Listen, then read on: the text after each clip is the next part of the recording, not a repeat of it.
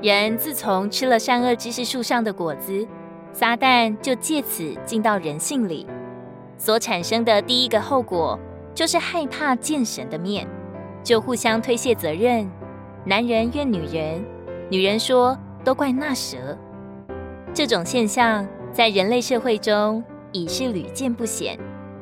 但凡有什么差错、过失，谁不是极力的为自己讲理由呢？这人责怪那人，那人又埋怨这人，互相推诿，没完没了。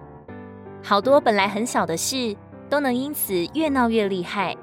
谁都知道自己不完美，但是一旦有人指出自己的缺点和过失，心里就是不舒服。堕落过的人性最擅长的就是保护自己。有理没理都要凹上几分，不管什么时候都有话说。我们也必须承认，有太多的消极情绪是我们自己发起的，有太多的摩擦都是因自己而起的。可惜我们不觉得，还一个劲的怪这个怪那个。就像圣经里所说的：“为什么看见你弟兄眼中的刺，却不想到自己眼中的梁木？”或者。你怎能对你弟兄说：“让我去掉你眼中的刺，而你自己眼中竟有良木？”使徒保罗说：“你们彼此争讼，这已全然是你们的失败了。为什么不宁愿受冤枉？为什么不宁愿被亏负？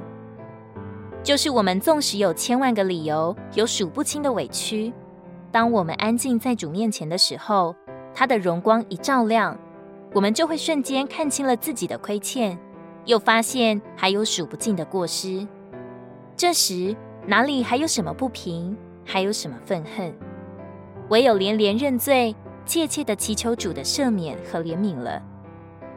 保罗说，在罪人中，我是个罪魁。我们比保罗还刚强吗？比保罗还完全吗？